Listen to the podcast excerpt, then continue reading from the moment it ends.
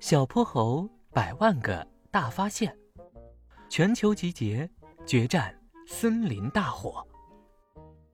凌晨时分，一件令全世界痛心的事情发生了，在距离波波城不到两百公里的西溪城郊外，发生了森林大火。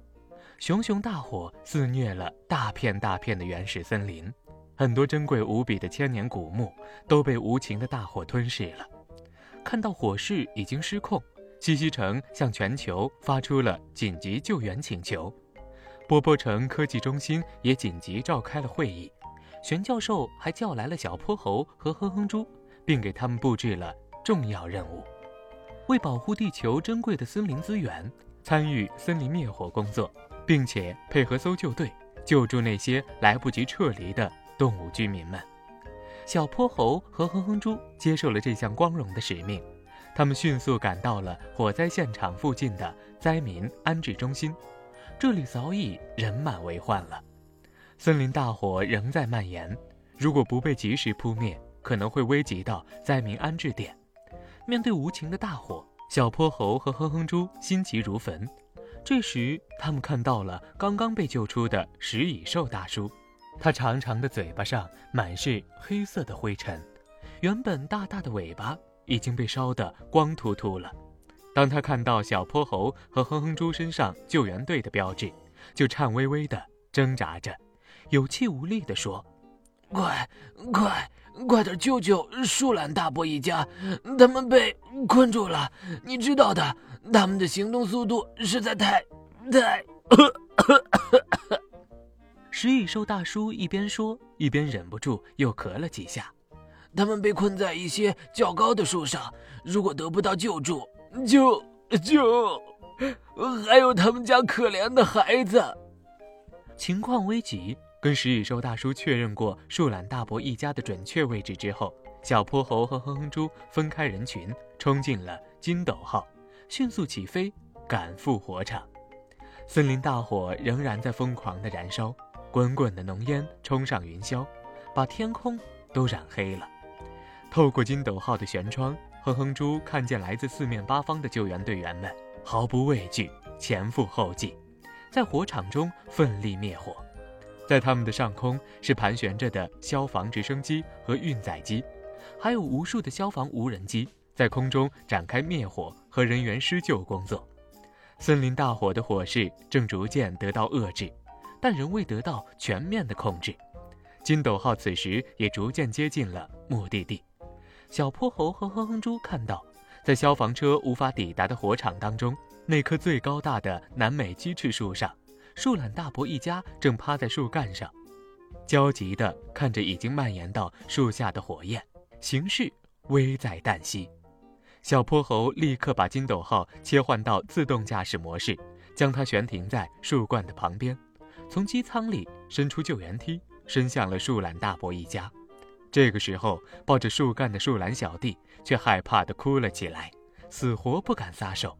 树懒大伯也不愿离开孩子的身边，坚决不肯走。在他们的身下，火已经沿着树干飞快地窜上了树冠，再不走就真的来不及了。小泼猴见状，一边给自己拴上安全绳，一边吩咐哼哼猪说：“快扶住救援梯，保持稳定，我下去营救他们。”哼哼猪马上照办。小泼猴慢慢爬下救援梯，小心翼翼地抱住树懒小弟，一边微笑着安慰他，一边慢慢地爬上了救援梯。树懒小弟紧紧地拽住小泼猴的脖子，情绪也渐渐稳定下来。树懒大伯夫妻俩紧随其后。终于在火苗即将烧到屁股那一刻，树懒一家登上了金斗号。小泼猴赶紧启动驾驶模式。飞速离开了火场。这时，飞艇上的通讯设备突然响了：“各位救援队员，各位救援队员，请迅速撤离！接到命令，请立即撤离！”什么？小泼猴心里咯噔一下。大火不救了？难道我们就这样放弃了吗？看着这片辽阔美丽的森林继续燃烧下去吗？想到这里，他顿时又急又恼，立即呼叫玄教授，质问他这到底是怎么回事。玄教授听了，不紧不慢地回答说：“这还要感谢你们救出了树懒大伯一家呢。根据生命体征探测仪显示，目前森林火场里的动物居民已经全部撤离了。我们准备执行第二项救援计划，向森林开炮。咕噜咕噜，小泼猴和哼哼猪一头雾水。玄教授来不及过多解释，就去忙了。小泼猴和哼哼猪只好撤离了火场。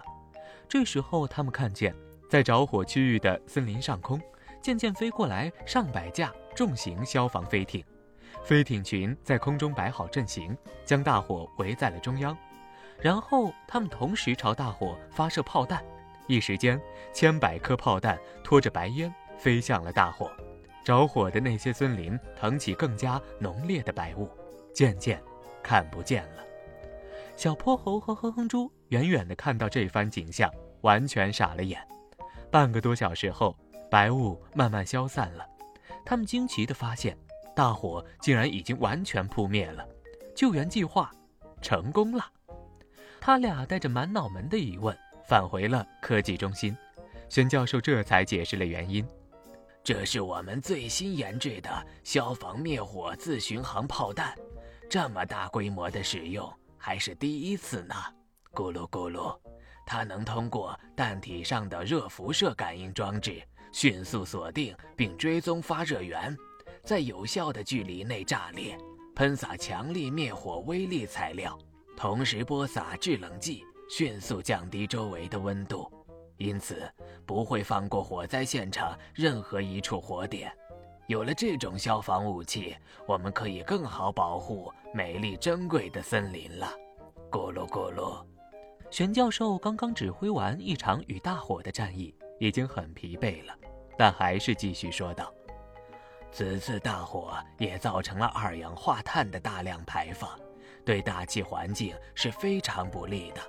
我们还会马上动用最新的大型二氧化碳回收设备。”迅速收集过量释放出的二氧化碳，并直接转化成固态碳物质保存下来，将二氧化碳变废为宝。咕噜咕噜，小泼猴和哼哼猪听得入了神，异口同声地问：“玄教授，玄教授，如果二氧化碳能被轻松回收利用，是不是气候变暖、冰川融化、海平面上升这些影响地球环境的大问题就要得到有效解决了？”是吗？玄教授笑眯眯的点点头。小泼猴和哼哼猪啊，早激动的一蹦三尺高了。小朋友们，小泼猴的故事还在继续，请听下集。